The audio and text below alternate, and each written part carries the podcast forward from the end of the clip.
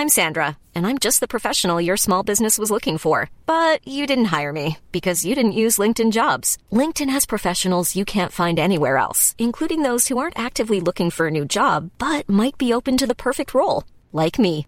In a given month, over 70% of LinkedIn users don't visit other leading job sites. So if you're not looking on LinkedIn, you'll miss out on great candidates like Sandra. Start hiring professionals like a professional. Post your free job on linkedin.com/people today.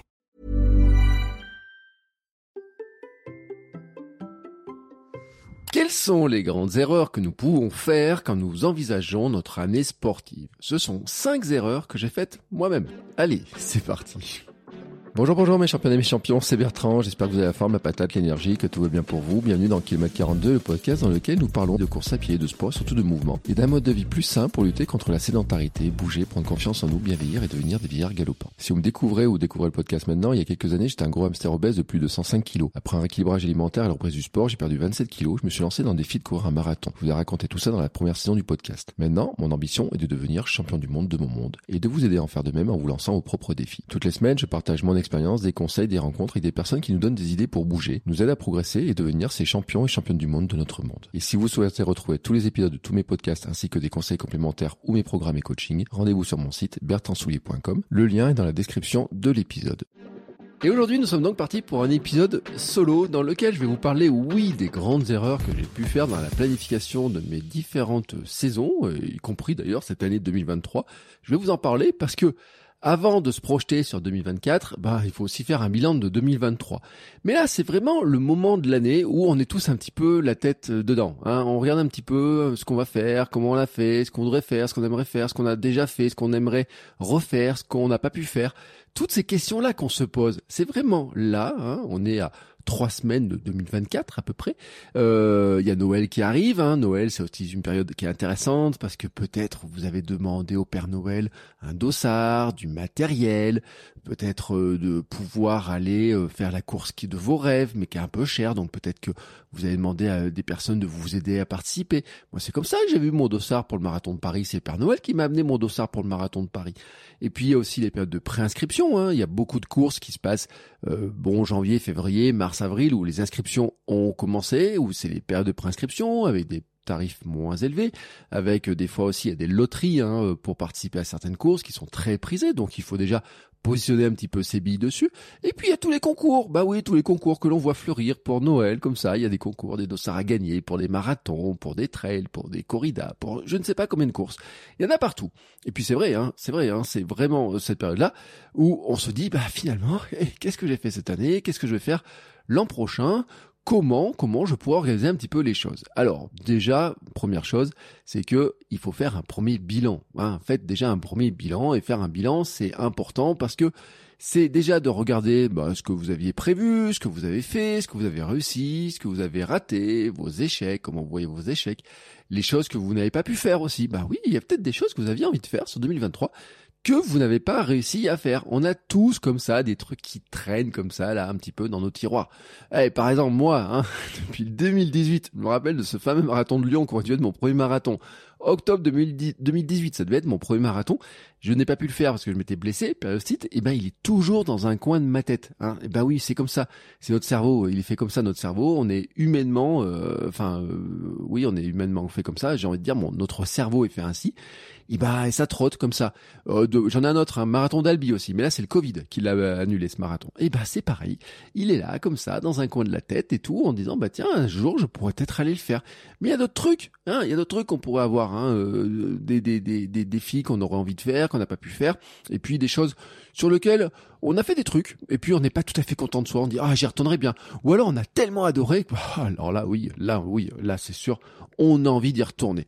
Donc on fait un petit peu le bilan de tout ça et puis bah ça va aboutir sur quelque chose qui est de dire Qu'est-ce qu'il faudrait continuer Qu'est-ce qu'il faut améliorer Qu'est-ce qu'il faut éviter Oui, si vous êtes blessé notamment, c'est partie des choses à éviter, la fatigue, toutes ces choses-là. Moi, par exemple, vraiment, si je prends ce que je fais moi, parce que vous savez que euh, je me base beaucoup sur ce que je fais, comment je fais, comment je le vis et, et comment j'ai vécu euh, depuis que j'ai repris le sport. Je peux dire que, grosso modo, je suis content de mon début d'année. Voilà, je suis content de mon début d'année. Ouais, j'étais parti un petit peu en pâté, mais petit à petit j'ai retrouvé la forme, j'ai retrouvé la ligne, et puis euh, ça m'a amené jusqu'en mars où j'ai battu mon record sur le semi de Vichy, où euh, ma montre me disait que j'allais courir beaucoup plus lentement que ce que j'ai couru, mais là j'étais vraiment très content. Semi de Vichy, j'ai fait un bon temps. Il y a eu aussi mes débuts en vélo avec le gravel, donc j'avais récupéré le vélo tout fin janvier, donc j'ai commencé à m'entraîner en vélo, et puis j'ai préparé mon gravelman Auvergne que j'ai terminé avec le sourire en dansant dans la forêt, dans les bois, et donc euh, ça, ce sont des éléments positifs. Je suis aussi content d'avoir couru tous les jours pendant une bonne partie de l'année. Ça s'est arrêté hein, un petit peu brutalement, j'en reparlerai. Je suis content aussi de mes quelques dossards. Hein. Je suis content notamment de mon parcours à la IOTA, qui est une course qui était à Vichy en juillet avec de la natation et de la course. J'ai fait trois boucles, hein, euh, trois boucles, donc je suis content. Il y avait une élimination au temps, fallait aller plus vite que le chrono. Et ben, je suis content d'avoir fait trois boucles. Je suis aussi content d'avoir fait Paris-Deauville en vélo. Ça, c'était le Gravelman Paris-Deauville, 350 km. Bon, je suis content d'avoir bouclé, même si je n'aime pas aimer certains aspects de la course, de comment c'était fait, des parcours, de la recherche de du toujours plus dur en fait, euh, un petit peu, j'ai envie de dire. Et bon, peut-être que la météo n'a pas joué, hein, mais en tout cas, je suis assez content d'être arrivé au bout, surtout pour le spectacle final. Oh, ce spectacle final, ce coucher de soleil sur la plage de Deauville, qu'est-ce que je suis content de l'avoir vu. Ça, c'est vraiment imprimé en moi. Euh, ma nuit dans la forêt, peut-être un petit peu moins, voilà, euh, bah, dans la boue, les pieds dans la boue, ça fait partie du charme, c'est-à-dire que pour avoir eu droit au coucher de soleil à Deauville le samedi soir, il fallait vivre la nuit du vendredi au samedi dans la boue, dans la terre, euh, dans le froid, dormir dehors, enfin voilà, il fallait un petit peu tout ça. Euh, et puis il y a aussi le petit déjeuner le lendemain matin sur la plage avec mon petit café sur la plage. Lui aussi, je l'ai beaucoup apprécié. Je suis aussi très content de mon trip bikepacking euh, de l'été. Hein. Alors là, où je suis parti, j'ai fait 1400 km en 9 jours. Où je suis parti euh, de Auvergne, où j'ai retrouvé la Loire, où j'ai fait toute la Loire comme ça, hop, jusqu'à Nantes. Et puis ensuite, j'ai bifurqué pour aller rejoindre l'océan. Et puis ensuite, je suis descendu comme ça le long des plages jusqu'à Lacano, puis Lacano Bordeaux.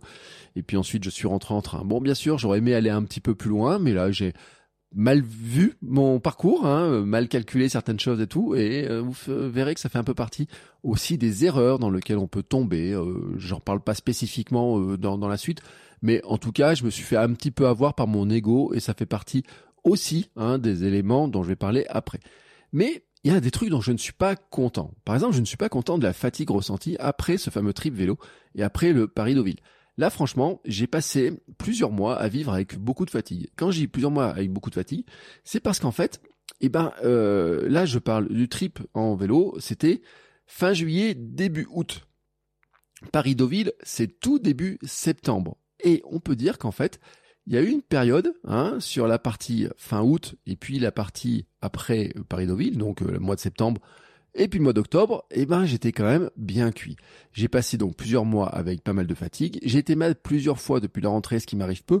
J'en ai parlé dans un épisode de Sam un lundi en disant que si pendant des années j'étais content de n'être jamais malade, de ne jamais prendre le moindre rhume et que je disais bah c'est grâce à mon mode de vie Sam, eh ben, si maintenant je suis malade plusieurs fois, c'est-à-dire que toutes les semaines ou presque j'avais un nouveau rhume, il y a des jours je me sentais pas bien et tout, alors j'ai pas eu de fièvre ou quoi que ce soit, hein, j'ai pas eu de Covid ou des trucs comme ça, mais à être patraque, à pas me sentir très bien et autres, eh ben, eh ben, le, euh, ce, je dois en avoir la responsabilité. Et cette responsabilité, c'est que, bah, finalement, mon mode de vie n'était pas euh, suffisamment bon pour que je résiste au virus qui passait. Et mon entorse fin novembre, ben pour moi, elle n'est pas étrangère à ça. C'est-à-dire que je pense que en étant en pleine forme, en étant euh, bien euh, musculairement, physiquement, en ayant en étant alerte et tout, étant vraiment bien, normalement, ce genre de petits trucs, je le récupère assez souvent. C'est-à-dire que des chevilles qui se tordent sur les chemins, des chevilles qui se tordent sur des trottoirs, j'en ai eu un paquet. Mais c'est la première fois que ça tord. Et pour moi, c'est un signe qu'il y a un truc qui était pas bon. Donc, si je fais le bilan de mon année, je peux dire que je suis content de ce que j'ai fait sportivement sur pas mal de choses, mais je ne suis pas content de la gestion de mon énergie sur une période de l'année. Et en fait, les deux sont liés parce que j'ai donné beaucoup sur une période de l'année et sur le reste de l'année, bah en fait, j'ai passé mon temps à essayer de récupérer l'énergie. Euh, d'ailleurs, j'ai fait euh, péter euh, la plupart de mes habitudes du matin. Hein. vous savez que pendant ça faisait des années, je travaillais à partir de 5 heures du matin, entre 5 heures et 7 heures du matin. Là maintenant, en fait, euh, ben, je je mets plus vraiment de réveil euh, plus que ça spécifiquement à une heure précise. On va dire que grosso modo, c'est quand la maison se réveille, c'est autour de 7 heures. Et euh, j'essaye de dormir le plus possible, donc j'allonge mon temps de sommeil. Hein. Je suis un petit peu en mode hibernation pour essayer de récupérer en énergie. Alors je constate quand même qu'en ce moment ça va un petit peu mieux. Euh, bah, j'ai une tendance à me réveiller à nouveau plus tôt. Hein, donc ça c'est quand même un bon signe. Hein. Ça veut dire que quand j'ai une bonne nuit, je me suis couché assez tôt, j'ai une tendance à me réveiller plus tôt. Donc je reviens petit à petit sur un rythme de sommeil qui est plus conforme à ce que je connaissais par avant. Donc ce qui veut dire que j'ai quand même mieux récupéré. Et puis il y a un autre élément, c'est que je ne suis pas content aussi de ma recomposition corporelle que je n'ai tout simplement pas faite. Et oui, ça c'était il y a un an. Il y a un an, hein, j'en parlais, je disais oui, mon objectif 2023, recomposition corporelle, je veux que mes abdos apparaissent, je veux avoir plus de muscles, je veux prendre des bras, je veux prendre des pectoraux, je veux être plus fort sur mes jambes, je veux être plus fort sur le tronc, je veux, avoir un corps qui était plus conforme à l'image que je m'en faisais en euh, quand j'ai perdu du poids il y a euh, 5-6 ans. Bon, ben on peut dire que là j'ai pas fait tout ce qu'il fallait. Alors c'est pas faute d'avoir investi dans un peu de matériel. J'avais un abonnement en salle de sport, euh, j'ai un kettlebell à la maison, j'ai des haltères, j'ai des élastiques, j'ai tout un tas de trucs. Mais au final, euh, j'en ai fait un petit peu. Oui oui, j'en ai fait un petit peu sur les bords de l'Allier. Euh, J'allais prendre des élastiques, je faisais du poids, j'ai essayé de faire quelques tractions et tout. Vous avez j'ai des invités aussi sur le sujet. Je me, je me suis complémenté aussi en euh, protéines, en me disant bah oui bon si je me complémente en protéines et je fais du de la muscu à côté, ça va ça va m'aider. Bon, mais en fait, j'ai pas fait suffisamment, c'est-à-dire que j'ai pas été suffisamment sérieux. La réalité, en fait, c'est qu'on peut pas tout faire. J'ai préféré rouler et courir que faire du renforcement. Et là, c'est un point qui est important, c'est-à-dire que si vraiment j'avais voulu aller plus vite sur mon idée de recomposition corporelle, il aurait fallu que j'aille plus fort sur la musculation, mais que j'aille moins fort sur la partie course à pied et moins fort sur la partie vélo. Oui, on dit oui, on pourrait tout faire, mais ça, en fait, on, on se trompe. On se trompe là-dessus et ça fait partie aussi des erreurs que je pourrais citer. Bon, maintenant que j'ai fait ce bilan, on pourrait dire que finalement, je peux maintenant envisager ce que je peux faire sur 2024. Et même si je ne sais pas tout, il y a beaucoup, beaucoup d'incertitudes. Et je sais, parce que je vous ai demandé sur Instagram où vous en étiez, il y a beaucoup d'incertitudes. Il y a des incertitudes sur, par exemple, de mon côté, est-ce que marathon pour tous ou pas? Et c'est pas faute d'avoir fait tous les défis. C'est pas faute d'avoir cumulé euh, largement plus que les 100 000 points pour participer au tirage au sort. D'ailleurs, hier, j'ai reçu un mail me disant que j'étais qualifié pour participer au tirage au sort. Ouais, mais bon, on le saura que en janvier. Il reste deux trois défis. Bon, en étant blessé, je peux pas faire les défis qui sont proposés.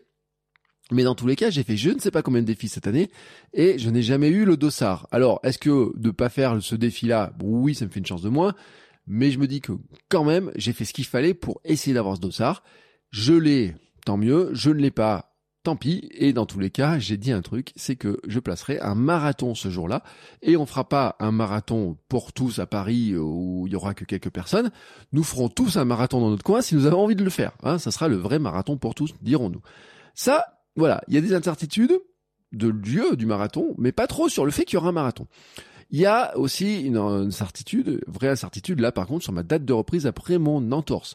Oui, euh, là, je suis à trois semaines hein, que ça a tordu. Alors, le pied est désenflé, euh, on a écarté les problèmes de fracture, on a écarté les problèmes un peu importants. Ça se répare petit à petit. J'ai une petite douleur. Euh, si vous avez vu mon compte Instagram ce mardi, vous avez pu voir que je sautais dans tous les sens. Donc, ça va quand même pas si mal que ça, mais de là à courir, c'est un petit peu limite. Je dois commencer la kiné normalement en fin de semaine. Bah oui, c'était une question de place. Hein. Ma kiné qui m'a remis mon genou, qui m'a remis mon coude quand j'ai cassé, mon genou après mon opération, qui m'a aidé sur ma périostite. Et euh, elle est un petit peu torsionnaire hein, sur les bords quand même, mais bon, euh, elle est super efficace quand même parce qu'à l'hôpital sur mon coude ils ont dit bah oh disons que vous avez une sacrée kiné, gardez-la. C'est bien ce que je veux, mais comme je suis pas le seul à penser qu'elle est super, bon, il y avait un petit problème de, de créneau, mais a priori là maintenant ça va se dégager cette histoire-là. Donc je vais pouvoir accélérer ma reprise, hein, en tout cas j'espère, hein, avoir les feux verts dans tous les sens, mais je ne sais pas exactement à quel moment en fait je vais être prêt hein, de pouvoir reprendre. Euh, là, vous savez, hein, c'est toujours pareil, alternance de course 16 marches, 6 fois une minute, tous ces trucs-là. Ah, je les connais, hein, je les connais, j'en ai même fait un programme. Bon, bref, ça met de l'incertitude et donc ça met de l'incertitude sur les courses auxquelles je pourrais participer parce qu'il y avait une ou deux courses qui me faisaient envie, notamment une en janvier et une en février avec des nocturnes. Euh, et ben euh, faire une nocturne avec une cheville qui est pas tout à fait encore euh, consolidée, guérie, sans avoir fait de renforcement et aller courir sur les chemins, je sais pas si c'est la meilleure idée. Donc, il y a une vraie incertitude. Mais bon, on verra. En tout cas, j'ai prévu dans ma tête, hein, pour l'instant, en attendant, avant de l'avoir écrit, j'ai prévu certaines choses. Là, pour l'instant, ces courses-là sont un petit peu décalées et je préfère les remplacer par des choses qui seraient déjà plus sur route et puis surtout faire du renforcement de la cheville, de mes pieds, de la musculation, enfin tout ce que je faisais avant très régulièrement que j'ai un peu moins fait sur cette année-là. Et là encore, hein, je peux dire, je peux me taper un peu sur les doigts en me disant c'est pas bien Bertrand. Bon, c'est fait, c'est fait, c'est comme ça. Maintenant, je peux plus faire grand-chose là-dessus. Il y a aussi une dernière incertitude, c'est les courses sur lesquelles je pourrais être invité potentiellement. Ça, je vous en reparlerai parce qu'il y aura un petit changement sur 2024, mais je peux pas vous le dire tout de suite. Donc là, je vous le dirai que plus tard. Hein. Je vous expliquerai plus tard un petit peu le fond de l'histoire, mais pour le moment, je ne sais pas. Et d'ailleurs, je sais qu'il y aura des courses sur lesquelles je pourrais être potentiellement invité, mais je ne sais pas quelles sont ces courses, à quel moment elles sont. Donc là, il y a une espèce de gros nuage de vapeur, là, de, de brume comme ça, qui, je dis, bon, je sais pas trop. Ça, c'est vraiment des incertitudes. Après, il y a des certitudes aussi. Je ne ferai pas d'Ironman en 2024. Ah oui, alors tous ceux qui, euh, j'ai commencé à dire, j'aimerais bien faire du, du, triathlon et tout, faire un Ironman, ce sera pas sur 2024. Je repousse, j'expliquerai pourquoi après, pourquoi ça fait partie des erreurs potentielles que là je vais essayer d'éviter. Je ne ferai pas non plus de gravelman. Ça, c'est aussi une certitude. Mais peut-être d'autres événements gravel. Et puis je veux refaire un trip vélo peut-être pas aussi long, peut-être calculé différemment, peut-être pas des étapes aussi euh, costauds, parce que finalement, mon ego m'avait dit que je pouvais faire 170 bornes par jour et que ça faisait 1700 bornes en 10 jours. Bon, bah la réalité, c'est que oui, il y a des jours j'ai fait 215 à 220 bornes, mais qu'il y a un jour j'en ai fait que 80. Oui, face au vent dans la tempête. Hein, la personne qui m'a récupéré à l'arrivée pour m'héberger, et je la remercie Marie, a, vu dans quel état de fatigue j'étais sur l'étape la plus courte de mon trip. Hein, vraiment, j'étais quand ratiboisé. Donc comme quoi, il y a aussi des événements, des, aléas climatiques qui peuvent jouer. Hein. C'est pas parce qu'on a prévu de faire un truc en plein été quand il est normalement quand il fait beau que euh, ça va se passer exactement comme on a prévu. Et donc là aussi, hein, euh, mon ego l'avait un petit peu nié cette histoire-là. L'avait un petit peu dit ouais, bah non, ça va passer. Bah non, voilà, c'était, je me suis vu un peu trop beau sur cette histoire-là. L'autre truc aussi, c'est que je veux refaire un marathon au moins. Ça, c'est une certitude. Je l'ai dit déjà, un jour du marathon pour tous, il y aura un marathon. En fait, il y a un autre truc aussi qui va jouer, c'est que euh, le 14 avril, eh ben, c'est les 5 ans de mon marathon, et quand je regarde le calendrier, ben, je me dis que ce jour-là, il y a des marathons. Certains d'entre vous ont d'ailleurs glissé certains noms d'un marathon, hein, m'ont dit, bah, tiens, t'iras pas faire ce marathon, et je regarde le truc, je dis, oh bah tiens, ça tombe le jour de mes 5 ans de mon marathon de Paris, hop, bon. Il y a des idées comme ça, mais j'ai aussi vu des fois, euh, ou par euh, le truchement de mes idées, que j'ai vu des choses comme ça, euh, d'autres envies, d'autres choses qui pourraient se faire.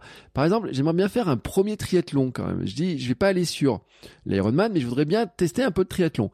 Il se trouve qu'il y a des triathlons qui sont pas très loin. Il y en a un notamment bah, qui serait juste avant la fameuse, une semaine avant le anniversaire de mon marathon. Et alors là, c'est là où il y a une incertitude, il y a une envie, mais est-ce que faire un, petit triathlon cross juste avant de le week-end où je pourrais faire un marathon pour fêter les 5 ans de mon premier marathon, bien sûr, ça colle pas. Alors, est-ce qu'il y aurait d'autres triathlons à faire?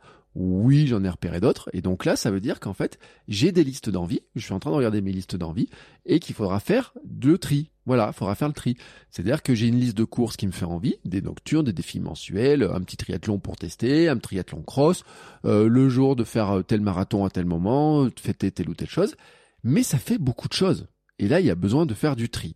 Et en fait, c'est l'idée même un petit peu de cet épisode-là, c'est de vous dire bah, euh, comment, quand on fait le tri, on évite de tomber dans certaines erreurs. Mais, mais, je dois vous dire quelque chose, c'est que je voudrais pas faire un épisode qui soit trop long, parce que vous savez que je suis très bavard.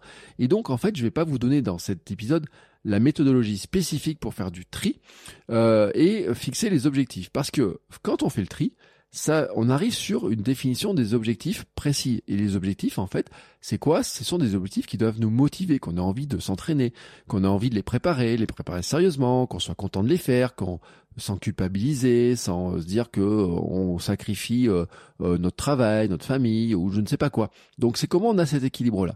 Alors, ce que j'ai fait, c'est que j'ai fait une vidéo gratuite et privée avec la méthode, les trois grands points que vous devez vérifier pour chaque objectif que vous avez défini. Il y a trois points à vérifier et j'ai pourquoi je le fais aussi en vidéo comme ça et que je le fais pas en audio, c'est parce que j'ai un diagramme de choix en fait, avec des, euh, des oui-non. Vous savez, c'est euh, est-ce que ça répond à cette question? Oui, non. Si oui, je fais ça. Sinon, je fais ça. Et puis deuxième étape, si oui et c'est non, c'est non, ça fait ça. Ça, je peux pas vous l'expliquer en audio. Donc, j'ai fait une vidéo avec un document PDF à télécharger. Voilà, c'est simple. Vous avez un lien dans les notes de l'épisode. Vous cliquez dessus, vous remplissez le petit formulaire parce que ça vous demande un petit formulaire. Vous aurez aussi en cadeau des stratégies sur comment faire le bilan, penser la suite, parce que j'envoie euh, quelques informations complémentaires. Hein. J'ai mis la vidéo, j'ai mis un document PDF, quelques éléments complémentaires. Et en fait, ça vous permettra un petit peu de voir, d'avoir vraiment en fait la méthodologie écrite, hein, plutôt que je vous la donne comme ça. Je préfère le faire de cette manière-là. Ça fait une mini formation, si vous préférez, euh, qui euh, qui est assez vite vue. Hein. Ça dure pas une heure, attention, hein, ça dure euh, quelques quelques minutes, mais ça vous donne l'essentiel pour bien déterminer vos objectifs avec des outils de préparation mentale pour faire attention, notamment à tout l'aspect motivation. Cependant, en réfléchissant à ce que j'ai fait et ce que je veux faire, je me suis rendu compte de ces fameuses erreurs que j'ai pu faire. Et donc, c'est pour ça que je voudrais vous parler de ces fameuses erreurs que j'ai pu faire dans cet épisode-là, pour ben, essayer que vous, en tout cas, vous gagnez du temps à ne pas trop les faire. Voilà. Donc, j'en ai repéré cinq, cinq grandes erreurs. Je vais vous donner à chaque fois l'erreur, pourquoi hein, on l'a fait en général et euh, qu'est-ce que j'ai fait moi, hein, euh, qu'est-ce que ça a pu m'apporter ou euh, me, comment ça a pu me desservir. je vous donne des, quelques exemples aussi parce qu'on a eu des épisodes dont on a déjà parlé et puis j'espère en tout cas que ça vous fera gagner du temps là-dessus. Première erreur, être trop gourmand ou trop gourmande. Alors là, je l'ai dit, il y a beaucoup de choses qui nous font envie beaucoup de courses, il y en a tous les week-ends. Hein. Je crois que les, euh, les, les, sites annoncent 3500 trails ou un truc comme ça dans l'année, donc euh, voilà, on a de quoi faire des, du choix.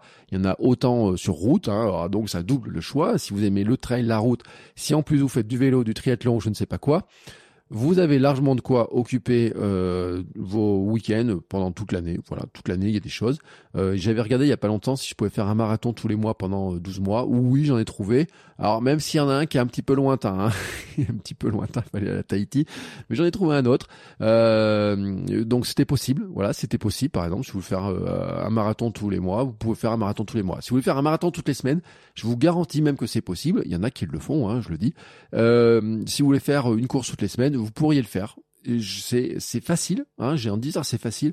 Selon les périodes de l'année, selon où vous êtes, vous pouvez même le faire sans trop bouger autour de chez vous, vous en trouverez assez facilement. En tout cas, euh, il y a beaucoup de choses. Et puis on voit ce que font les autres, hein, parce que les autres ils font des courses, c'est des choses qui nous font envie. Et oh, il y a des choses qui nous font pas envie. Hein. J'ai parlé il y a pas longtemps euh, de la Saint-Élion. Moi, ça me fait pas trop envie, mais il y a des gens qui sont tentés par la Saint-Élion et qui ont vu les images de Saint-Élion, qui disent oh, j'aurais bien envie de participer à cette course-là. Et donc ils commencent en fait à s'envisager, à dire bah tiens comment je pourrais ça, préparer ça.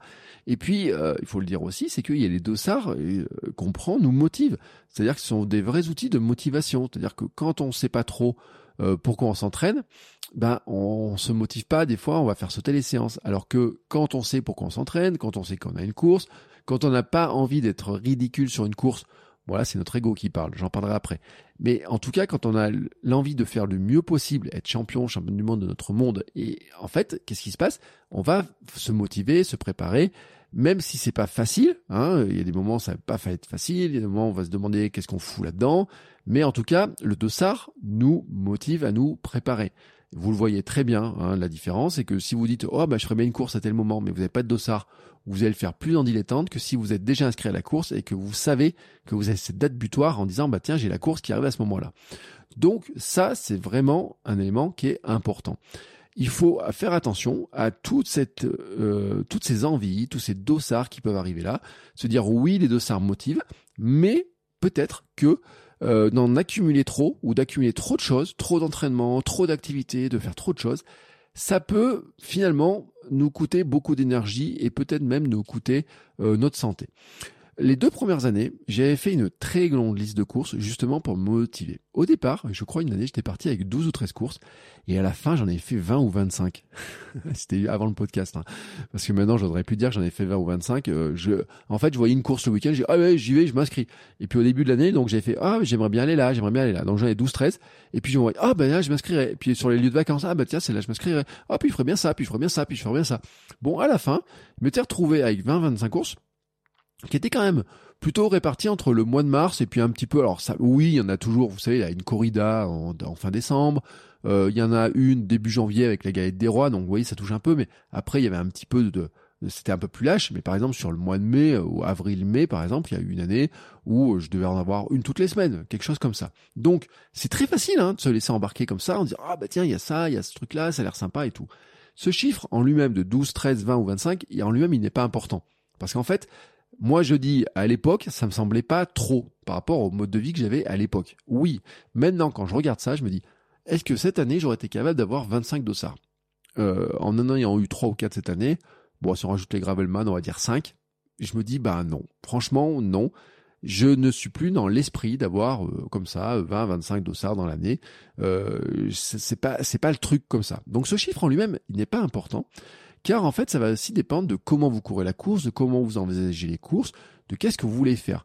En fait, vous pouvez courir une course comme un entraînement ou la faire à fond. Donc ce sont des courses totalement différentes.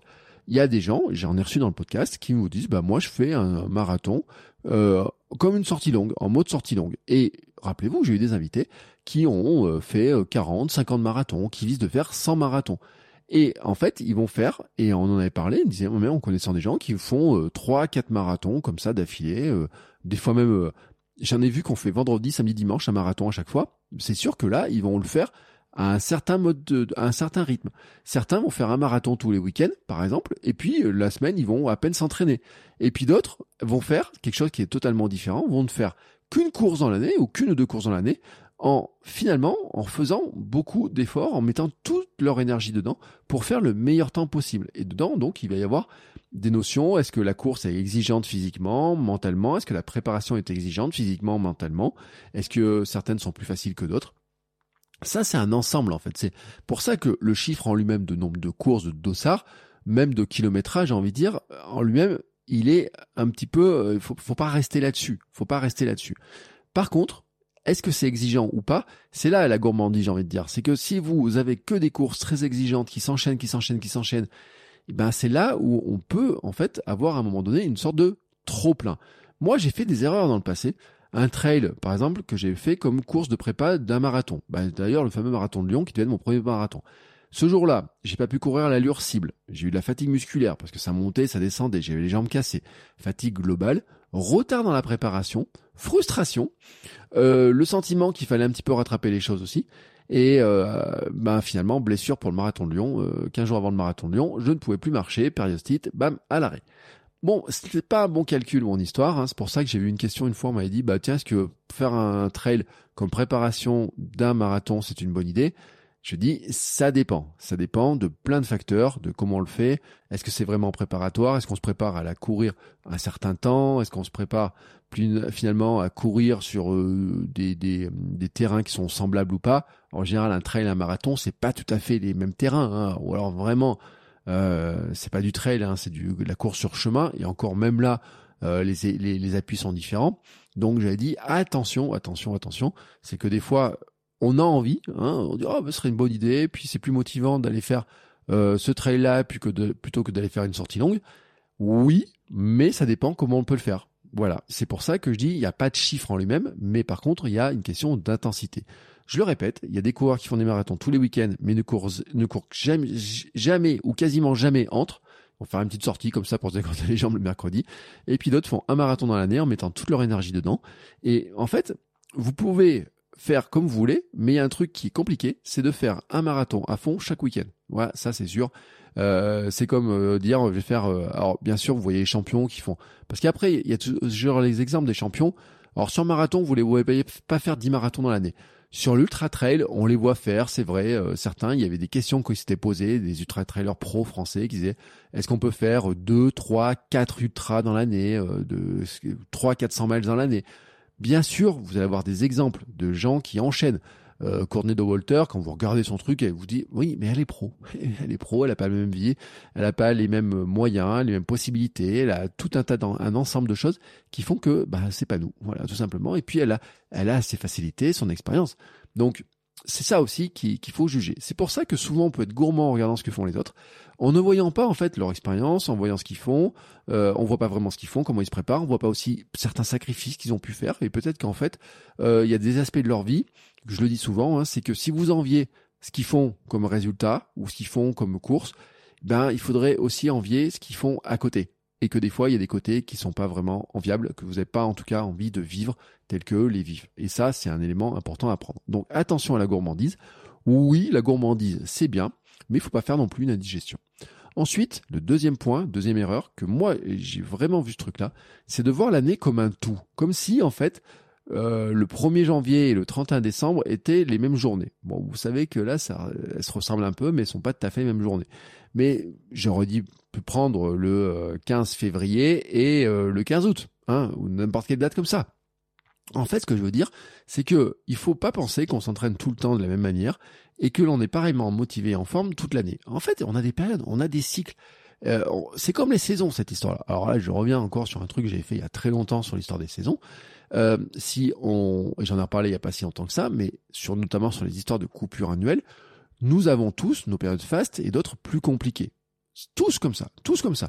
Et déjà, il y a des questions de météo. Moi, je le cache pas, je n'aime pas l'automne. Je suis pas très fan de l'automne. J'aime pas quand les jours raccourcissent. Bon, heureusement, euh, dès la semaine prochaine, les jours vont commencer à rallonger. Alors même si le mois de janvier, c'est pas le jour le plus clair de l'année. En tout cas, symboliquement dans ma tête, quand on a passé le 21 décembre, je me dis, allez, c'est bon, on va basculer, ça va commencer à se rallonger dans notre sens. Mais j'adore le printemps, j'adore l'été. Et d'autres adorent l'hiver et ont du mal avec la chaleur. Et ça, c'est chacun en fait, a ses préférences. Chacun ses préférences. Il y a des personnes qui adorent courir comme ça dans le froid. On sait qu'en plus, quand c'est un froid sec, on se couvre bien. Bah voilà, on est bien couvert et tout, on est cool. Mais il y a des personnes qui détestent, détestent ça et qui vont adorer courir dans la chaleur, alors que d'autres personnes qui la chaleur, elles n'arrivent pas à se ventiler, à se refroidir, à se rafraîchir et tout suffisamment, et se sentent pas vraiment à l'aise. Donc ça, c'est un élément qui est important. Et je le répète, hein, je parlais globalement des saisons. Mais moi, je suis un peu dans le team euh, de dire euh, l'hiver, l'automne et l'hiver, en fait, on prépare plutôt le printemps et l'été.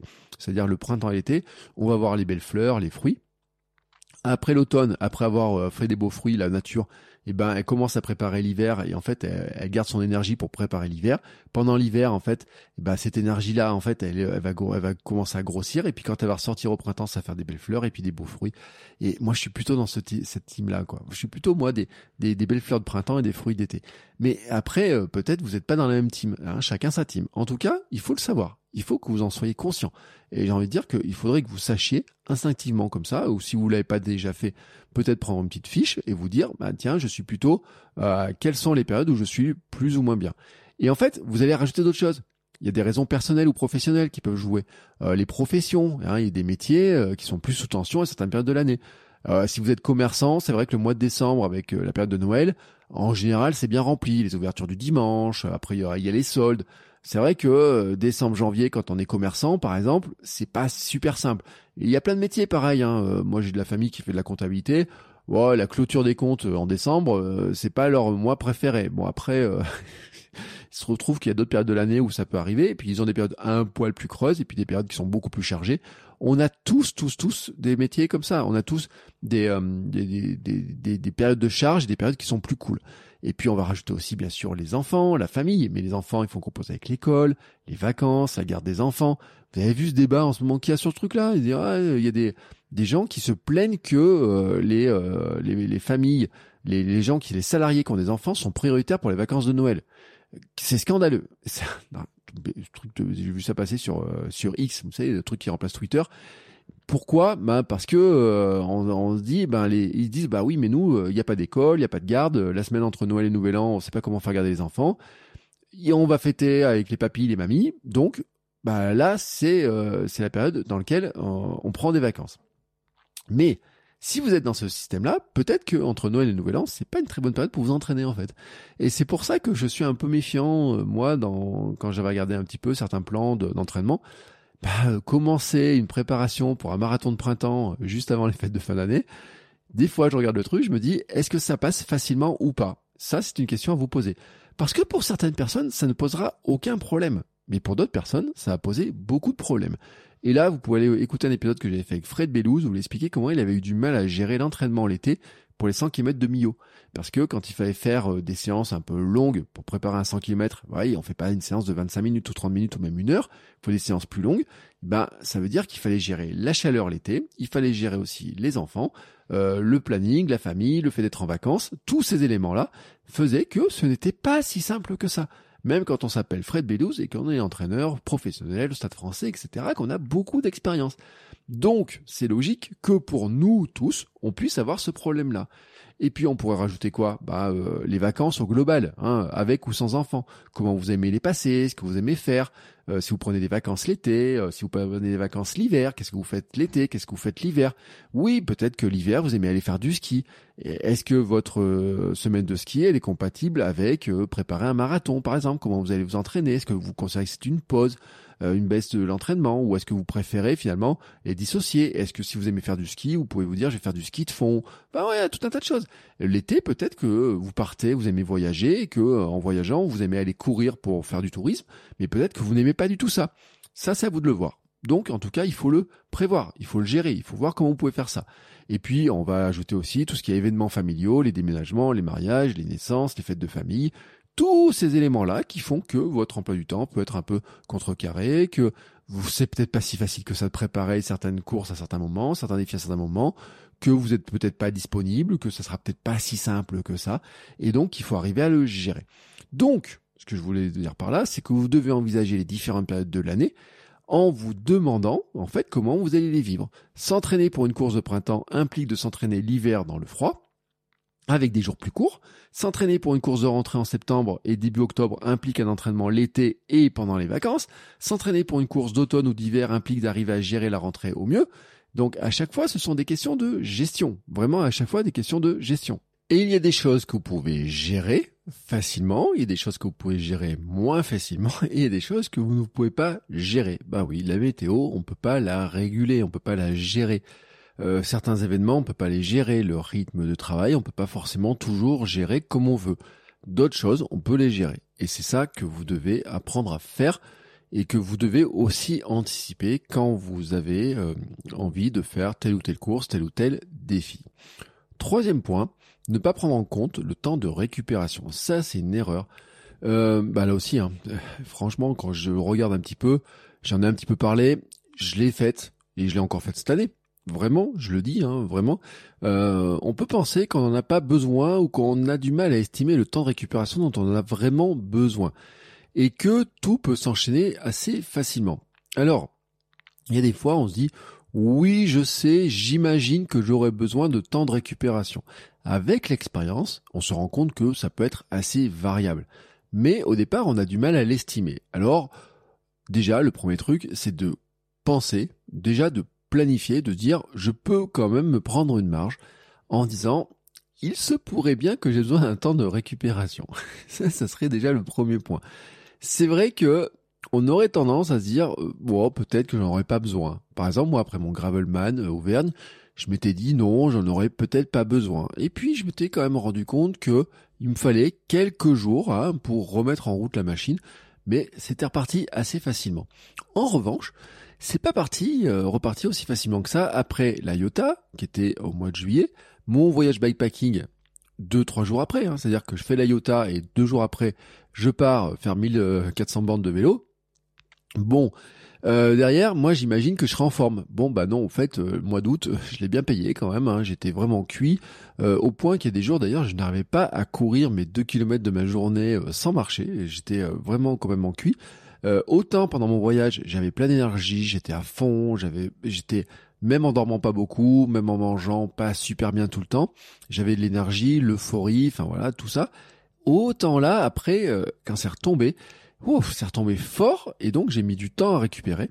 Et puis j'avais quand même pas mal récupéré. Et puis derrière, ben pour attaquer le Gravelman Paris-Deauville, j'étais quand même un petit peu cuit. Il me restait encore un petit peu de fatigue, mais j'avais quand même bien récupéré. Mais après le Gravelman Paris-Deauville, eh ben j'étais encore plus cuit. Et donc ça, c'est vraiment un élément qu'on doit prendre en compte. Cette année, je l'ai pas assez pris en compte. Vraiment, je l'ai pas assez pris en compte. Moi, je me dis bon, je cours tous les jours. Après mon 24 heures, euh, l'année d'avant, j'ai pu courir facilement. J'ai pu enchaîner relativement facilement après le semi en début d'année je voyais un petit peu mon enchaînement qui se passerait un peu mieux comme ça, et notamment sur l'automne, en me disant, il y a quelques courses en automne qui me font envie, hein, j'en avais parlé, par exemple la course tâche qui est au mois de novembre, un petit trail par-ci, un petit trail par-là, je me suis dit, bon, il y a quelques trucs que je pourrais faire, et je pourrais même pousser hein, jusqu'à la corrida de Saint-Sylvestre, qui est euh, le 30 euh, décembre, je crois que c'est le 30 décembre, et puis derrière enchaîné par une course de à 5 km des rois, hop, qui est juste après le, euh, qui doit être le peut-être 6 janvier ou un truc comme ça, ou peut-être le 7. je voyais un peu le truc comme ça, quoi, en me disant et puis ça va tout s'enchaîner euh, en, en gérant la fatigue un petit peu, euh, un petit peu de cette manière-là. Non, bah ouais, euh, il faut prendre en compte le temps de récupération. au début, c'est vrai que quand on n'a pas d'expérience, on se rend pas compte du temps de récupération dont on a besoin. Donc prenez une petite marge, prenez une petite marge. Après, puisez dans votre expérience du temps de récupération dont vous avez besoin sur certains événements. Si vous n'avez pas participé à certaines courses, bah, vous pouvez vous dire, bah, je sais pas trop combien, mais je vais me prendre, allez, 15 euh, jours peut-être. Euh, pensez, par exemple, si vous n'avez jamais fait de marathon, il y a un phénomène qu'on appelle le blues du marathonien, c'est que juste derrière, en général, on place une période de récup parce que déjà, on peut avoir du mal à marcher, on peut avoir des petites blessures à soigner un peu mal aux pieds, un petit peu envie de faire autre chose. Et donc derrière, ben, il y a un petit moment de blues hein, qui vient entre la fatigue, euh, le fait de faire moins d'efforts, le fait d'avoir d'un trou dans son emploi du temps aussi, des choses comme ça. Et ben, oh, c'est un peu compliqué à gérer. Donc on peut l'anticiper. On peut l'anticiper. Euh, comment on pourrait l'anticiper? Ben, Sur une planification, on pourrait se dire que quelque part, euh, si vous avez des vacances, si vous avez des courses, si vous avez une certaine liberté dans votre emploi du temps, est-ce que, par exemple, si vous n'aimez pas courir pendant les vacances, est-ce que vous pourriez pas placer une course un petit peu avant les vacances et puis euh, profiter des vacances pour récupérer totalement, sans faire de sport, sans voilà, peut-être vous avez envie de le faire comme ça. C'est votre choix, c'est à vous de le voir. Ça peut être une stratégie, mais c'est à vous de voir la stratégie que vous allez mettre en place. En tout cas, pensez à mettre un temps de récupération. Parce que si on ne met pas de la récupération, le problème c'est qu'au bout d'un moment, on finit par l'indigestion, le trop point, le trop plein, la fatigue, l'épuisement et la blessure. Et là, c'est ce qu'on veut absolument éviter. Et pour le vivre encore en ce moment, je peux vous garantir que je l'aurais bien évité parce que ça bloque tout. La blessure, c'est un arrêt qui n'est pas voulu, on l'a pas choisi. Donc on peut le mettre à profit en disant oui, je me repose, oui, je fais d'autres choses, oui, j'apprends d'autres choses. Mais, mais n'empêche que euh, on s'en serait bien passé, ne serait-ce que parce que ça fait mal, D'autre part, parce que ben derrière, il faut remettre la machine en route avec euh, donc la rééducation, le renforcement, et puis euh, reprendre ben, toutes les bonnes habitudes, et puis ben retrouver petit à petit en fait le niveau, c'est-à-dire se remettre à courir, euh, refaire de l'endurance, refaire de la vitesse, tout ça, tout ça, tout ça, tout ça, tout ça. Vous le savez. Donc, on va éviter surtout la blessure. Mais, mais, mais pour le ça, il faut prendre un temps de récupération. Et là aussi, hein, moi je suis pas sur euh, ce qu'il faut une coupure annuelle? Absolument. Est-ce qu'il faudrait pas deux coupures annuelles? Est-ce qu'il faudrait pas une coupure après chaque gros objectif? Ça, il y a plein de stratégies. Ceux qui ont de l'expérience ont testé plusieurs choses. Si vous n'avez pas d'expérience, premier truc, c'est déjà de se dire, eh ben, je mets une petite pause derrière. On verra comment vous, vous verrez comment vous l'occupez mais déjà vous la vous la planifiez. Vous dites qu'elle existe. En fait, vous dites qu'elle existe, elle est là. Euh, même si vous faites une autre activité un peu sportive, même si vous remplacez la course par du vélo ou par nager parce que vous vous sentez bien, mais que ça fait moins de choc. En tout cas, gardez quelque chose, un temps, un petit peu des, moments de tampon comme ça, pour vous dire, bah, je vais quand même avoir des moments qui sont plus cool et plus calmes. Et selon les périodes de l'année, vous allez peut-être aussi les placer parce que vous vous avez euh, moins envie de bouger à ce moment-là, parce que vous avez moins d'énergie, moins de temps, et on en revient au, point précédent. Quatrième euh, erreur, c'est trop se fier à son ego. Alors là, par contre, ça c'est un gros point, et euh, on arrive dans une dimension qui est vraiment mentale, même si j'en ai parlé un petit peu de cette dimension mentale hein, sur les points précédents, c'est que faut se, faut voir l'ego comme l'image de soi qui vient nous titiller parfois, surtout quand c'est difficile et quand on n'arrive pas à faire des choses. on s'imagine en fait être capable de faire des choses on a son image de soi comme ça, et on s'imagine être capable de faire certaines choses, et de les faire d'une certaine manière. Et ben parfois la réalité, elle est un petit peu différente. Alors elle peut être très différente, elle peut être un peu différente, ou parfois ben, on arrive un petit peu à les faire rejoindre l'une l'autre. Des fois, la différence, elle est en bien, mais en général, quand on a un petit problème d'ego, elle est plutôt en mal. C'est-à-dire que quand ça se passe bien, on est fier de soi, mais quand ça se passe mal, et que notre ego nous voyait bien mieux, eh ben, on se trouve vraiment comme étant encore vraiment très très nul. Et ça, souvent, on en a peur. On a peur de cette situation-là. Et qu'est-ce qu'on va avoir là-dedans? On va avoir des stratégies, et souvent, ce sont des stratégies d'évitement, des stratégies de protection de l'ego. Et là, on en vient directement à comment on va définir nos objectifs. Parce que quand on se fie beaucoup à son ego et à l'image que l'on a de soi, on peut arriver sur des mauvais choix. Je l'avais dit par exemple sur mon défi bikepacking, je me dis je vais faire 1700 km de vélo en 10 jours. Comment je calcule mon truc? Je me dis je fais 510 km par, euh, par jour. 510 km si je roule à une moyenne de 17 km heure, ça fait 10 heures de roulage. 10 heures sur 24 heures, ça me paraissait pas mal. Et encore, je me disais même si je roule un peu moins vite, je peux rouler un peu plus. D'ailleurs, j'ai eu la preuve que je pouvais rouler plus. J'ai eu la preuve que je pouvais faire plus. Sauf qu'il y a des jours, il y avait du dénivelé, alors que moi, dans ma tête, c'était plutôt plat. J'avais pas euh, pris conscience de l'importance du vent, euh, prendre le vent de face tout le temps, la pluie, la tempête, le froid, les pauses repas, les moments de besoin de faire une sieste, les nuits qui étaient trop courtes. Et donc moi, je me voyais un peu comme étant le super-héros sur son vélo qui va rouler, rouler, rouler, rouler. Ce qui s'est passé certains jours. Mais il y a des moments où ça a coincé, où ça coincait vraiment. Donc, souvent, en fait, l'ego dans ce cadre-là, en fait, il nous amène à nous voir un peu trop beau et on met un objectif qui est parfois un peu trop élevé. Mais parfois aussi, on peut avoir l'inverse. C'est-à-dire qu'on peut se dire, ben en fait, je suis pas capable de faire ça. Et donc, on va se placer dans des objectifs qui sont plutôt plus bas. On va euh, pas oser hein, euh, aller sur certaines choses. Et là, on arrive vraiment, en fait, à la un problème de motivation. C'est un point important dans la fixation des objectifs, que ce soit des objectifs motivants. Et c'est d'ailleurs pour ça que j'en parle dans la fameuse vidéo gratuite. Donc, vous pouvez aller voir euh, dans les notes de l'épisode si vous l'avez pas encore fait. Je, donne en fait les explications précises de ça. C'est que c'est pour pour le faire simple, et je détaille dans la vidéo, c'est qu'un objectif trop facile, en fait, protège notre ego. Hein, je suis sûr de réussir, donc je fixe un objectif trop facile. Oui, je vais réussir, j'en suis sûr, donc je m'entraîne pas vraiment, c'est pas motivant. Ça, c'est la protection de l'ego. Au moins, je me froisse pas mon ego. Ensuite, on peut avoir un objectif trop difficile. Et là aussi, c'est une protection de l'ego, car je suis sûr de rater. Il est tellement difficile que je suis sûr de rater. Et donc, en fait, j'ai à l'avance les excuses pour rater. Pour dire, bah non, c'est normal que j'ai raté, puisque finalement, il était tellement élevé et ça aussi, ce n'est pas motivant, parce qu'on sait qu'on n'a aucune chance de l'atteindre. Donc, ça soit un objectif trop facile ou trop difficile, le problème, c'est que c'est jamais motivant. Et en fait, c'est à chaque fois une protection de l'ego. Hein. Euh, je suis sûr de réussir. Je suis donc mon ego est intact, j'ai envie de dire, mais c'est pas très motivant, donc je m'entraîne pas très bien. C'est trop difficile. Mon ego sera intact parce que de toute façon, dans tous les cas, je sais que je pourrai jamais le faire, mais c'est pas motivant non plus. Et donc, euh, on a des excuses. Et je ne peux pas parler de cette dimension mentale sans parler aussi des notions de confiance en nous et de peur. Ça, ce sont des éléments qui sont vraiment importants. Et si je puise dans mon expérience, je rappelle par exemple qu'avant mon premier trail, j'avais peur de ne pas le finir ou être dernier au ridicule. Je n'avais jamais pris de dossard de ma vie, en tout cas dans ma vie, on va dire d'adulte, donc j'étais persuadé que je n'arriverais pas à le finir, que euh, ou alors je serais dernier, ridicule, que tous les autres arriveraient quand moi je serais, j'arriverais. Mais en fait, dans ma vision même, c'est un trail de 13 km, je me voyais même pas arriver. Donc voilà, hein, c'était comme ça. Avant mon marathon, j'avais peur de ne pas le finir. Hein. Il y a des épisodes de km 42 dans lesquels j'en parle, notamment euh, Hermano qui essaie de me rassurer sur ce point-là. Euh, si à chaque fois j'avais écouté la peur, en fait je l'aurais pas fait. Et c'est ce qui a failli se passer sur mon premier trail.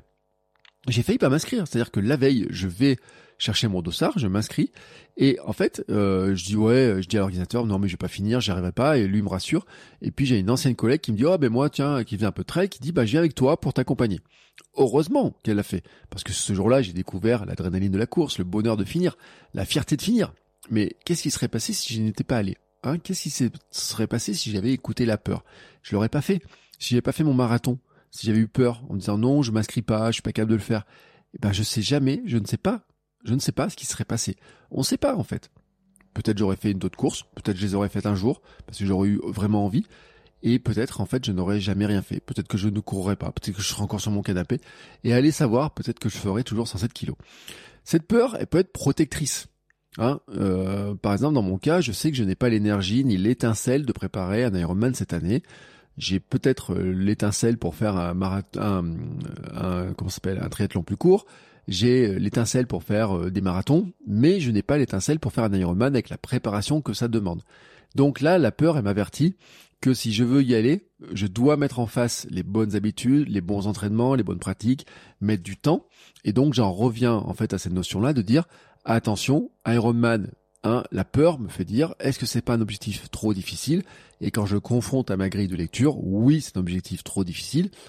Si là j'annonçais que je voulais m'inscrire sur un Ironman sur la fin de l'année, je sais dès maintenant que en fait ça serait un truc pour euh, en foutre plein la vue en disant oui je vais faire ça et tout mais que je n'aurais aucune chance de le faire. Donc mon ego serait content, hein, parce que je me serais fait mousser en disant je vais faire un Ironman, mais euh, il serait aussi content parce que je ne sais que de toute façon je peux pas le faire, donc j'aurais plein d'excuses.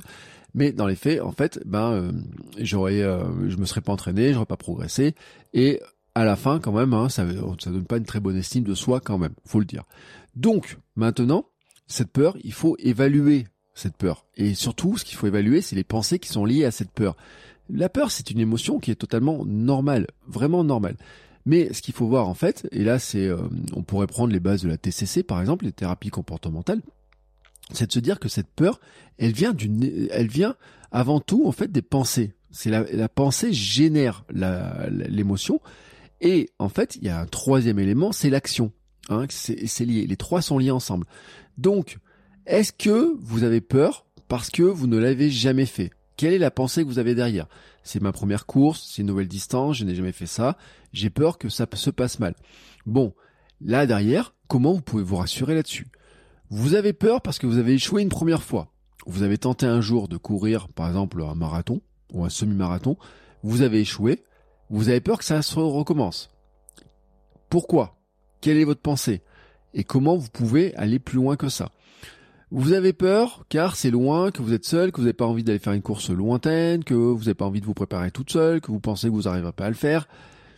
Bon, là aussi, est-ce qu'il n'y aurait pas des stratégies qui vous permettent de vous sécuriser? À chaque fois, en fait, les trois exemples que je viens de donner, on pourrait réfléchir à des stratégies qui vous sécurisent et qui permettent aussi de relativiser les risques. Euh, par exemple, euh, vous avez échoué une première fois sur une distance, ce n'est pas parce que vous avez échoué une première fois que vous n'allez pas réussir la deuxième fois l'expérience de ce que vous avez appris la première fois, pourquoi vous avez échoué la première fois, doit vous permettre de savoir ce qui va se passer sur euh, comment vous pourrez préparer pour la deuxième fois. Qu'est-ce que vous pourriez faire? Et je vous le dis aussi, parce qu'il n'y a pas longtemps, j'ai enregistré un épisode euh, dans un autre podcast où on parlait avec une, euh, une, triathlète professionnelle qui explique que son premier triathlon sur une distance s'est très mal passé. C'est très très mal passé. Et pourtant, derrière, on a fait d'autres. Et pourtant, elle fait partie des meilleures mondiales, hein, maintenant là-dessus. Et pourtant, son première expérience, sa première expérience dans la, dans la discipline, s'est mal passée. Mais, en apprenant de ce qui s'est mal passé, eh ben, ça permet de se dire, bah, la prochaine fois, maintenant, je vais refaire différemment. C'est ce qui s'est passé, moi, sur mon marathon.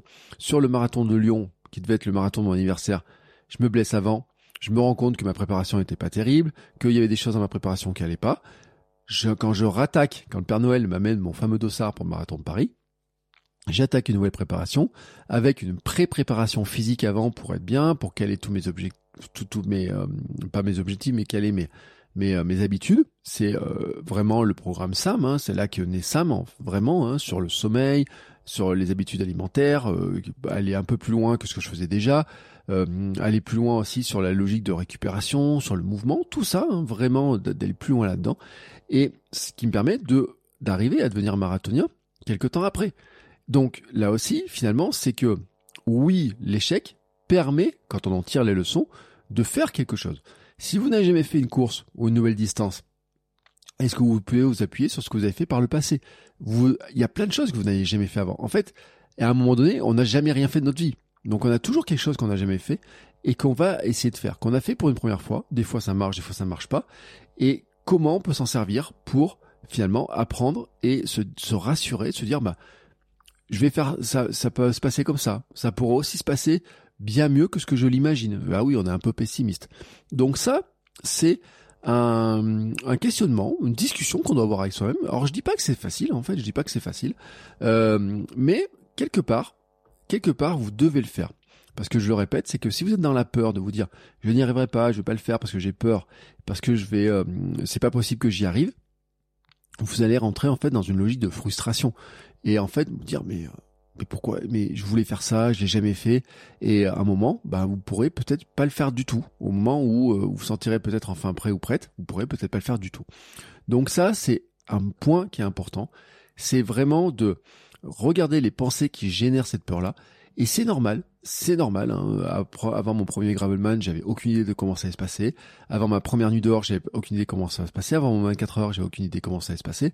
Moi, vous savez, j'ai une technique, c'est que grâce au podcast, j'appelle quelqu'un qui l'a déjà fait, je lui demande comment ça s'est passé, qui me donne des astuces, ça me rassure. Mais je veux dire que vous pourriez avoir cette technique-là sans avoir de podcast. Euh, réseaux sociaux, groupe de discussion sur Facebook, euh, euh communauté, euh, entraîneur, coach, enfin tout ce que vous voulez. Il y a plein de gens qui peuvent aussi vous aider à aller attaquer, j'ai envie de dire, un petit peu ces peurs, en tout cas d'aller voir quelles sont les pensées qui vont générer ces peurs. On pourrait aussi dire, par exemple, il y a la peur de finir dernier, peur du ridicule. Bon, je voudrais vous dire un truc quand même là-dessus, c'est que finir dernier n'est pas infamant, hein, et là je vous renvoie avec un épisode qu'on a fait avec Estelle, qui a fini dernière d'une course, mais qui a aussi fait des podiums sur d'autres courses. et oui, euh, ça dépend des courses, ça dépend de plein d'éléments en fait. Hein, euh, J'ai envie de dire, le dernier des championnats de France, euh, il est extrêmement bon aussi. Et puis, même si vous finissez dernier hein, de n'importe quelle course, quelle qu'elle soit, vous êtes toujours devant tous ceux qui ne font rien, dont votre ancien vous. Le simple fait, si vous n'avez jamais fait de course, de vous inscrire à une course, même si vous faites, euh, dernière, à la dernière place, et eh ben en fait vous serez toujours devant votre ancien vous. Donc en fait vous aurez toujours euh, bien progressé, fait quelque chose extraordinaire par rapport à ce que vous faisiez avant. Donc on se rassure aussi là-dessus. Euh, ça nous arrive tous. Hein. Moi sur un, un cross, alors j'ai pas fini dernier, mais j'ai pris, je crois j'ai pris trois tours par le premier. à chaque fois, enfin, en fait, grosso modo, il y avait sept tours d'un parcours et je crois que tous les deux tours, je, le voyais me doubler. Bon, bah voilà, c'est comme ça. Et puis quand on regarde le classement final, euh, au lieu de chercher dans la première moitié, bah on cherche dans la dernière, dernière, dernière partie. J'étais pas dernier, mais j'étais très loin du premier. Et alors, j'en suis pas mort. Je suis content de l'avoir fait. Euh, C'était une bonne expérience. Je peux en rigoler. Voilà. Et donc, euh, je peux dire, bah voilà, je l'ai vécu. C'est sûr que sur l'instant, euh, mon, mon ego m'aurait dit, bah tiens, euh, t'aurais été mieux si t'avais pu faire une meilleure place. Mais dans la réalité, en fait, ben je suis très content d'avoir fait ça, d'avoir fait cette course-là, alors que je ne l'aurais jamais faite euh, si j'avais écouté ma peur. Et rappelez-vous une phrase de Mike Horn qui est, qui est super importante, qui répète souvent. Pour se mettre en marche, il suffit d'avoir 5% de réponses à ces questions.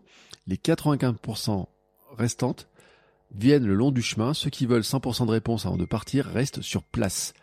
Ça, c'est un point qui est vraiment important à garder en tête.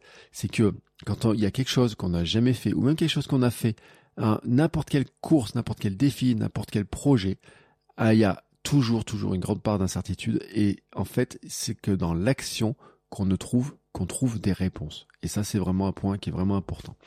Ce qui m'amène maintenant à mon cinquième, euh, cinquième erreur, Cinquième erreur, c'est surestimer ce que l'on peut faire à court terme et sous-estimer ce que l'on peut faire à long terme. Là, c'est un constat que l'on peut faire dans plein de domaines, donc je le répète bien, surestimer ce que l'on peut faire à court terme et sous-estimer ce que l'on peut faire à long terme. Pourquoi, en fait, c'est une erreur qui est très importante, c'est qu'en général, nous surestimons ce que nous sommes capables de faire là maintenant et à court terme. En fait, on se pense capable de faire plein de choses. Euh, quand on débute la course, souvent on le voit d'ailleurs, on se pense capable de courir plus vite qu'on en est vraiment capable, ou courir plus longtemps qu'on en est vraiment capable, ou courir plus souvent qu'on en est vraiment capable. Et ça, c'est une erreur qu'on fait tous quand on débute. Tous, tous, tous, on l'a tous fait. Euh, on part courir et tout, on se trouve un peu lent sur. Euh, alors si on a une montre, on regarde un peu le truc, on se dit ah bah tiens, euh, je pourrais courir un peu plus longtemps, un peu plus vite. Et puis en fait, à la fin, on est totalement épuisé. Et on apprend plus tard qu'il faudrait courir plus doucement. Parce qu'en fait, on se sent capable de courir plus vite. On surestime ce qu'on est capable de faire. Et par exemple, on est à peu près persuadé des fois qu'on peut finir une distance bien plus longue avec une préparation un peu courte euh, que ce qu'on est vraiment capable de faire et que ce qui serait raisonnable même parfois de faire. Hein, il faut le dire. Et puis, euh, on pense être capable de faire un meilleur temps qu'une course qu'on a faite il y a 2-3 ans sans entraînement adéquat. Et donc, euh, voilà, on surestime un petit peu ces choses-là. On se dit, bon voilà, euh, dans 2-3 semaines, il y a une course. J'ai pas fait d'entraînement, mais j'ai un, un, entraînement spécifique, mais j'ai un entraînement global et tout. Allez, je vais faire un meilleur temps que ce que je faisais il y a 2-3 ans parce que forcément, j'ai progressé.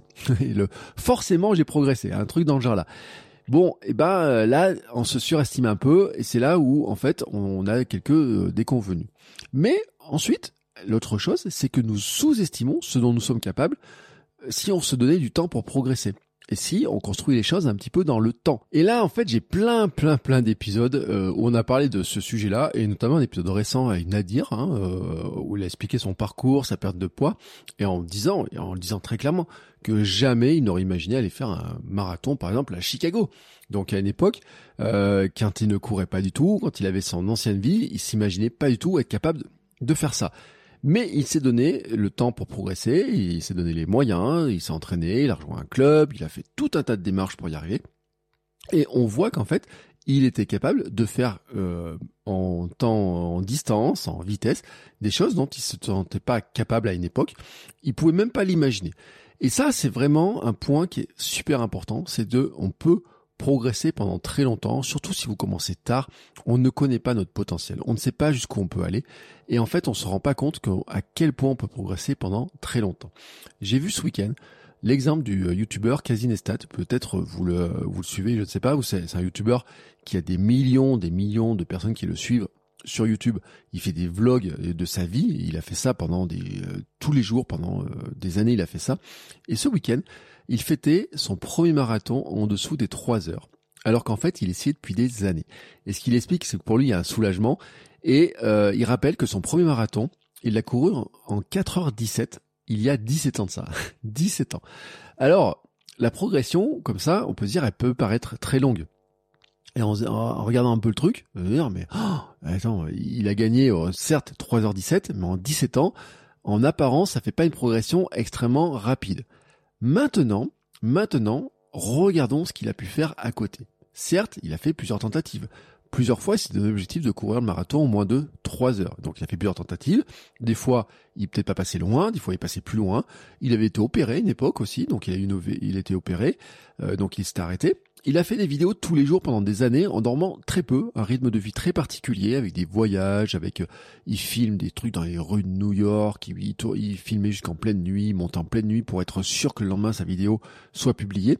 Donc un vrai un rythme de vie très particulier, un mariage, deux enfants en bas âge et sachant qu'il avait déjà un fils euh, plus âgé, une chaîne YouTube avec des millions d'abonnés, je l'ai dit, plusieurs entreprises, une entreprise d'ailleurs qui, une qui a pas marché, une autre qui a bien marché, une qui l'a revendue, il a gagné euh, beaucoup d'argent avec un projet, il a déménagé d'ailleurs, hein, il avait changé de, de, de, côté, il était parti euh, côté euh, de New York, il était parti plutôt à Los Angeles, et puis il est revenu, donc il a fait une vie bien remplie, quoi, j'ai envie de dire. Hein. Des, des projets dingues avec des drones, avec des voyages, avec vraiment beaucoup de choses.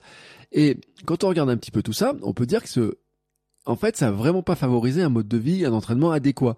C'est-à-dire qu'en fait, c'est pas 17 ans d'entraînement d'un athlète qu'il a eu. C'est-à-dire que pendant 17 ans, il a une vie euh, d'entrepreneur, de créateur de contenu, de youtubeur, de papa, de mari, de plein de choses, avec plein de péripéties. Je dis hein, même des problèmes de santé et tout. Et en fait, il a essayé de caler son entraînement. Hein, c'est un sportif, il court euh, tous les jours, ou euh, je crois qu'il court même quasiment tous les jours. Donc il a calé son mode de vie sportif, il a fait plein de choses. Mais en fait, sa progression, eh ben, il, a, il a pris le temps de progresser et un jour, il a réussi à passer sous le cap des 3 heures. Voilà, alors, je ne dis pas que euh, vous allez mettre 17 ans pour progresser, je ne dis pas qu'il euh, faut se, se, dire euh, il me faut autant de temps pour progresser, donc c'est désespérant. Mais en fait, il y a beaucoup de gens, vous voyez que ça fait 20 ans qu'ils courent et continuent à progresser, donc rassurez-vous là-dessus. Mais peut-être, en fait, ce que je voulais vous dire par là, c'est que c'est peut-être pas le moment pour progresser aussi facilement que vous aimeriez que ce soit le cas en fait. C'est-à-dire que c'est peut-être pas la période la plus facile pour progresser comme vous le voulez, que vous devez prendre le temps de franchir certaines étapes. Et que ce qui compte euh, pour vous hein, là tout de suite c'est pas de faire une course dans le temps que vous fixez en vous disant oui mais ça j'y arriverai jamais donc je ne le fais pas. On est dans la protection de l'ego. Ou euh, donc je me contente de moins donc ça je le fais pas du tout je ne sais pas. Mais c'est de trouver en fait un équilibre de vie sur le long terme. Le but hein, je vous rappelle le concept du vieillard galopant de bien vieillir c'est de se dire comment on peut imbriquer tous les éléments de notre vie vie personnelle professionnelle familiale sportive, nos défis, nos envies, notre mental, comment tout ça on peut l'imbriquer pour progresser et pour rester en forme le plus longtemps possible. Vraiment le plus longtemps possible. Donc chaque course et défi personnel vous donne de la confiance pour la suite Et ça, en fait, vous, vous allez le construire non pas sur juste quelques semaines, parce que là, ça serait vraiment le truc de voir justement se voir trop beau en quelques semaines, mais vous allez le construire en fait sur même pas un an, mais sur deux ans, trois ans, quatre ans, et j'ai envie de dire même sur une vie complète. Chaque course vous donne de la confiance pour la suite, chaque défi vous donne de la confiance pour la suite, chaque nouveau sport que vous allez faire va vous donner de la confiance pour la suite, et va vous donner des éléments pour progresser. Et en fait, à cet instant même, quand vous écoutez là, le podcast, vous n'avez aucune idée de vos capacités, de euh, ce que vous pouvez faire dans quelques mois, et encore moins de ce que vous pouvez faire dans quelques années. Mais vraiment, je dis, vous n'avez aucune idée de vos capacités. Vous n'avez aucune idée, en fait, de jusque-là vous êtes capable d'aller. Tout simplement parce que c'est une histoire d'escalier. C'est-à-dire que l'escalier, bah, imaginez, vous êtes au pied d'un grand escalier, mais sauf que vous voyez pas le haut de l'escalier. Vous êtes en bas, vous êtes sur des marches, vous en avez franchi certaines, il y en a d'autres à franchir, mais vous ne savez pas en fait où vous allez, euh, jusqu'où vous pouvez aller. Et ça, c'est un élément que vous devez garder en tête parce que on surestime souvent ce qu'on est capable de faire là comme ça dans, en quelques temps. On dit oui, si je fais une prépa un peu costaud, je vais arriver à faire ça. Souvent, on arrive sur des déconvenus. Et à l'inverse, on ne se rend pas compte que, en fait, en prenant le temps, on serait capable de faire beaucoup plus, vraiment beaucoup plus. Vous pouvez écouter de nombreux épisodes de ce podcast. On a tellement d'exemples dans ce podcast de, de, personnes, de témoignages qui nous, euh, de, sur ce sujet-là. Et moi, si je prenais encore une fois mon histoire, à une époque, je ne courais pas, je ne faisais pas de sport, je faisais 107 kilos, euh, j'ai perdu 30 kilos, je ne pensais pas être capable de faire 13 km, mon premier trail, je ne pensais pas capable de faire un marathon, je me pensais encore moins capable de faire un 24 heures. Il y a une époque, je ne savais même pas qu'un 24 heures, ça existait. Je ne pensais même pas qu'il y avait des gens qui couraient 24 heures en boucle comme ça. Donc je savais pas que ça existait. Et puis ensuite, je me croyais pas capable de faire du vélo, je me croyais pas capable d'adopter les pédales automatiques sur vélo, je me croyais pas capable de faire un voyage à vélo. Même si, je dois le dire, sur le vélo, j'ai un élément qui m'a servi, c'est que le fait d'avoir pu commencer le sport, d'avoir pu commencer le trail, d'avoir commencé ensuite le marathon, d'avoir réussi à faire le marathon 24 heures, m'a donné des éléments pour me dire que si j'avais été capable de démarrer dans un sport et de progresser, je pouvais être capable de démarrer dans un autre sport et progresser aussi, et donc de d'avancer comme ça. Mais en fait, il y a des choses, je n'imaginais même pas que c'était possible. Euh, il y a euh, trois ans, euh, je ne connaissais rien au gravel, je ne connaissais rien à l'ultracyclisme, je ne savais même pas ce qu'était un, un gravelman, c'est-à-dire qu'au moment où je discute avec euh, euh, Steven Le quand je vois les trucs de gravelman, je me dis oh, ouais, ça a l'air sympa cette aventure, mais je n'ai aucune idée en fait de savoir si j'en suis capable, comment je peux le faire, aucune idée. Et quelques temps avant, je n'avais même pas idée que ça existait. J'avais même pas idée qu'il y a des gens qui faisaient des milliers de kilomètres à vélo. Euh, pour moi, le vélo, c'était euh, les sorties cyclo euh, qu'on voyait sur la route, le Tour de France pour les pour les athlètes de très haut niveau. Mais il y avait il y avait rien d'autre pour moi. Il n'y avait pas tout ce monde-là. Donc, j'ai envie de vous dire quelque chose qui est important, c'est que il faut vous projeter dans le temps dans le temps. C'est-à-dire ne pas imaginer en fait euh, juste euh, l'année là comme ça en disant ben c'est une année toute seule dans son coin. Je vous l'ai dit, elle est dans, elle a un rythme euh, entre les différents mois, les différentes semaines. Déjà, vous n'allez pas être en forme tout le temps pareil, les mêmes envies, mais d'année en année. Vous pouvez aussi envisager que vous allez changer de sport, que vous allez progresser, que vous allez avoir des nouveaux objectifs. Et donc, il faudrait envisager vos objectifs sur le court terme, le moyen terme et le long terme. Le court terme, c'est cette année. Le moyen terme, c'est l'an prochain. Le long terme, c'est dans 2, 3 ans, 4 ans, 5 ans. Oui, vous avez le droit de rêver. Vous avez le droit de rêver. C'est pas parce que vous n'avez jamais couru, par exemple, aujourd'hui, un semi-marathon, que vous ne pourrez pas courir un semi-marathon cette année, un marathon l'an prochain, et aller savoir un ultra dans 5-6 ans. Parce que ça vous donne le temps de progresser. Et c'est là où je le répète, c'est que vous pourriez surestimer vos capacités en disant allez euh, dès cette année euh, je vais me lancer dans telle course qui est vraiment énormissime. Là vous seriez estimé. Mais si vous n'envisagez pas que vous pourriez le faire dans 5-6 ans, bah vous sous-estimez vos capacités à le faire. Et ça c'est vraiment important. Donc maintenant quand vous prenez vos objectifs, hein, bah si vous ne pouvez pas le faire cette année, vous pourriez le faire l'an prochain, ou peut-être dans deux ans. Et peut-être que dans deux ans il aura une autre signification. Je reprends mon Ironman ben cette année, je misais plutôt sur le marathon, marathon pour tous, etc. L'an prochain, je ne sais pas. Dans deux ans, en revanche, dans deux ans, eh ben ça sera mes 50 ans. Et eh oui. Donc, si je regarde un petit peu le planning, 2026, je me dis, pour mes 50 ans, est-ce que ça serait pas une année à faire un truc, un gros truc, que je n'ai pas fait avant, et peut-être qui me fait envie? Il y en aurait deux, comme ça. Deux. Ironman, diagonale des fous. les deux, les deux trucs comme ça, je les vois chez moi, ils peuvent s'allumer, ça peut allumer en fait une petite étincelle. Pour les deux, je ne sais que 2024, c'est pas possible. 2025, je pourrais m'en rapprocher. 2026, pour être prêt pour 2026. Et ben là, vous êtes sur une projection sur du court terme, moyen terme et long terme. Et en fait, vous vous péridez pas dans vos objectifs, mais vous dites, là pour l'instant, c'est pas possible. Et voyez donc l'année qui vient, et surtout les mois qui viennent, comme une étape. Euh, j'avais envisagé par exemple le gravel comme la première étape vélo pour aller vers le triathlon. J'imagine cette année comme une peut-être une première approche du tri pour voir un petit peu ce qui se passe, comment c'est, qu'est-ce qui se passerait si je participais, euh, est-ce que j'aime bien, euh, qu'est-ce que je dois faire, hein, voilà, tout simplement. Et puis l'an prochain, ça serait d'aller encore plus loin, de rejoindre un club, et ainsi de suite, de le voir vraiment de cette manière-là. Mais ne restez pas focalisé juste en vous disant euh, j'ai plein de trucs comme ça, mais je les balaye, je les balaye, c'est pas possible. Gardez vraiment cette logique-là, court terme, moyen terme, long terme oui, sur le court terme, ne surestimez pas trop certains éléments. Hein. Il, y a, il, y a, des éléments, il y a des choses, ben c'est comme ça, il faut du temps pour progresser, mais ne sous-estimez pas vos capacités à le faire un jour. Je vais d'ailleurs finir sur une citation de Mark Twain.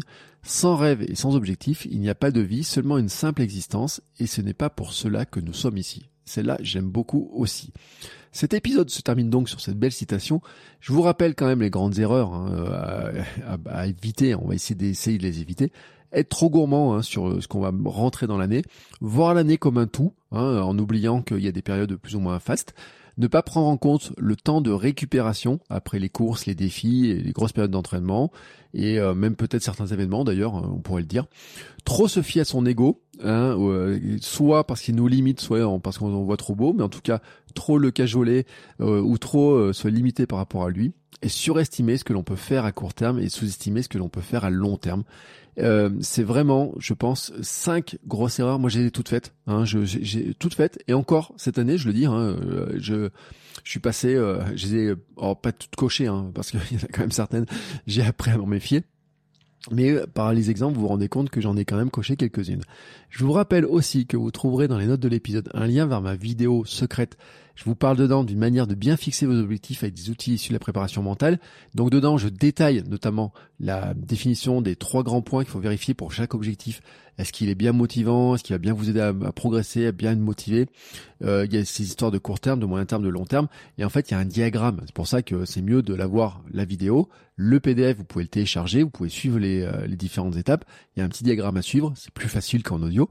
Et je vous donne quelques outils complémentaires aussi pour vous aider et faire le programme de l'année vient. Voilà.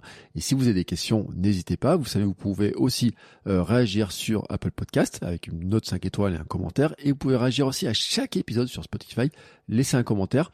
Vous êtes beaucoup à l'avoir fait euh, avec des petits, euh, des petites remarques, des commentaires. Vous pouvez aussi m'envoyer un message sur Instagram Bertrand Soulier, notamment si vous avez des idées de sujets, si vous avez des questions, des questions pour l'épisode du conseil, euh, si vous avez des interrogations. Et puis n'hésitez pas aussi à taguer le podcast sur les réseaux sociaux, par exemple. Vous pouvez mettre KM42 podcast, le hashtag. Vous pouvez me taguer avec mon nom hein, sur Instagram. Quand vous l'écoutez, pour montrer que vous l'écoutez, et me partager aussi quels sont vos objectifs, hein, comment vous avez un petit peu imaginé l'année qui vient, quels sont les objectifs que vous avez envie, hein, d'atteindre, et peut-être ceux que vous repoussez un petit peu en vous disant, ben, un jour, je serai capable de faire ça. C'est tout ce que je vous souhaite, et je vous souhaite à tous en tout cas une très très belle journée, et on se retrouve très très vite pour les prochains épisodes. Ciao ciao les sportifs